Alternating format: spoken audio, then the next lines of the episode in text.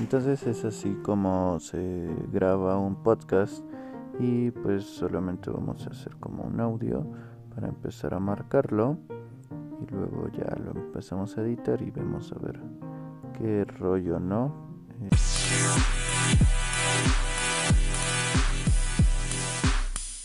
Este, según esto ahí se puede agregar con un marcador y es así como chu, chu, y ya, luego lo vamos a escuchar.